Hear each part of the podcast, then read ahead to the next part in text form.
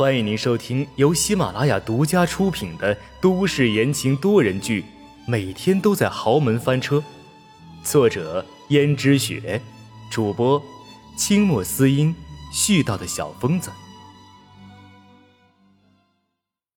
第一百二十八章：财政大权。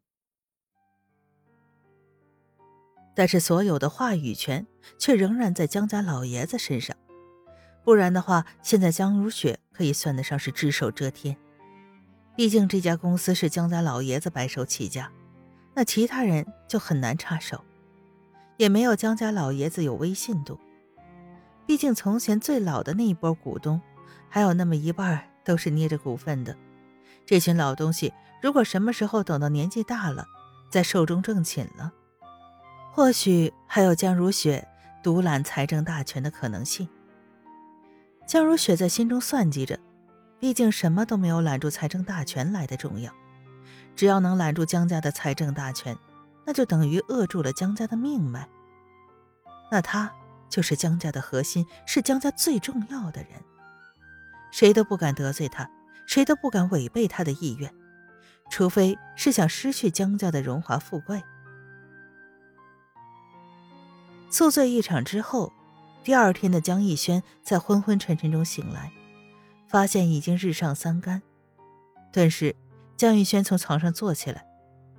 要知道自己从来没有睡到日上三竿还没起床，怎么江如雪也没来催促他呢？以前这个时候，江如雪都拿“一日之计在于晨”这样的话催他早点起来，从没有耽误过。江逸轩心虚，看了看时间，竟然是八点。往常这个时候，他早就应该在公司里面了。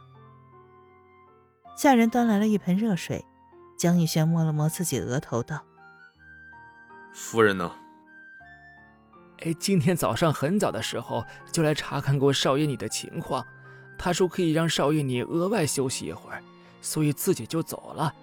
少爷，你终于醒了。”江逸轩心里觉得很是惊讶。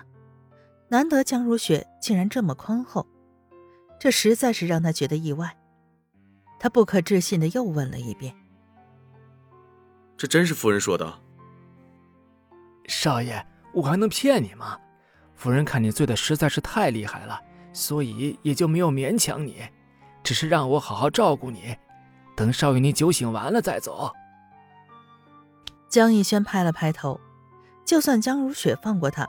让他醒完酒再走，那要是被江家老爷子发现了怎么办？从小到大，江家老爷子对他们可都是十分严格的，从来都不允许他们喝得烂醉如泥。可昨晚他真是喝多了，要是被江家老爷子撞见他起这么晚才去公司的话，又免不了一顿的说教。如果被江家老爷子知道他还喝了酒，那简直就是罪加一等。江逸轩顿时觉得头疼起来。这时下人道：“少爷，你好点了吗？好点儿就来洗把脸吧。”江逸轩只好走过去，简单的洗漱了一下，急急忙忙的赶到公司。刚赶到公司里面，就发现自己的位置上似乎坐着一个人，而且是背对着自己。江逸轩问：“你是谁？为什么坐在我的位置上？”椅子转过来，竟然是江如雪。江逸轩忙道：“妈，你怎么会在这里？你昨天晚上喝得烂醉如泥，你知道吗？”“我知道。”“既然知道，那能不能给我一个合理的解释？为什么？”“只是心里有一些烦恼罢了。”“心里有些烦恼？”呵。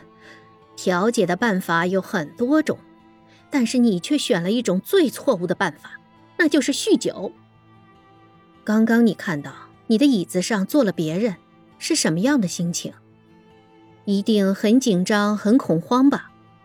因为属于自己的位置，猝不及防的被其他人给占有了。江逸轩点点头，江如雪又道：“再酗酒。”就意味着一切都会在你不经意间发生。这个位置，说不定等你下一场酒醉清醒过后，位置就不在你手里了。是妈，今后我不敢再喝的烂醉了。你能有这样的觉悟很好，只是你想明白了吗？是否要离开那个女孩子？妈，我知道你说的这些，可是我真的舍不得萱萱。我们在一起那么多年了，在一起那么多年，那你怎么不说你在江家更多年了呢？你们那些所谓的爱情，其实等你真正放下的时候，你会发现这一切都是个笑话而已。亏你还那么看重，你跟他不合适就是不合适，就算再坚持也没有用，你明白吗？可是我觉得，爱是能够创造奇迹出来的。我跟萱萱在一起已经突破了这么多阻碍，而且我们还是互相理解、互相爱着对方。我觉得我们一定可以的。那你想怎么安置他？是想跟温思思离婚，再把她娶进家吗？我告诉你，就算我同意你离婚，温家又会怎么看？老爷子又会怎么看？这么多重阻碍，你想都不要想了，更别说把她娶进门了。若是现在你在外面跟他藕断丝连的事情被其他人知道了，也够你喝一壶的了，更别说把他放在公众视线之内了。你有没有想过这些呀？你都这么大个人了，不要老是让我给你权衡利弊，好不好啊？妈，你说的这些我都知道，可是你不是我，你不会理解我的那些感觉的。我是不理解，那你自己看着办吧。这不是我逼你，而是你必须要做一个了断了。你是要江家的财产，还是只要他一个人？你自己看着办，别到时候又让我给你收拾烂摊子。江如雪说着说着，就从江玉轩的位置上站起来离开。江玉轩顿时觉得自己一阵的焦头烂额。到了下班的时候，江玉轩照常去找轩轩，这一次。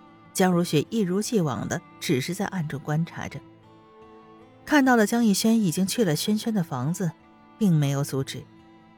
方红觉得很奇怪，问道：“江总，既然你不愿意他和那个女孩子在一起的话，为什么看到他又去那个女孩子的地方，你不阻拦呢？”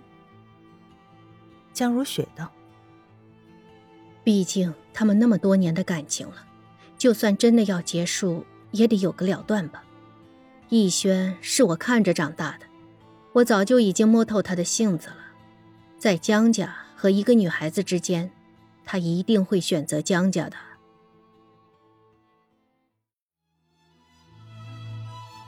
听众朋友们，本集播讲完毕，感谢您的收听。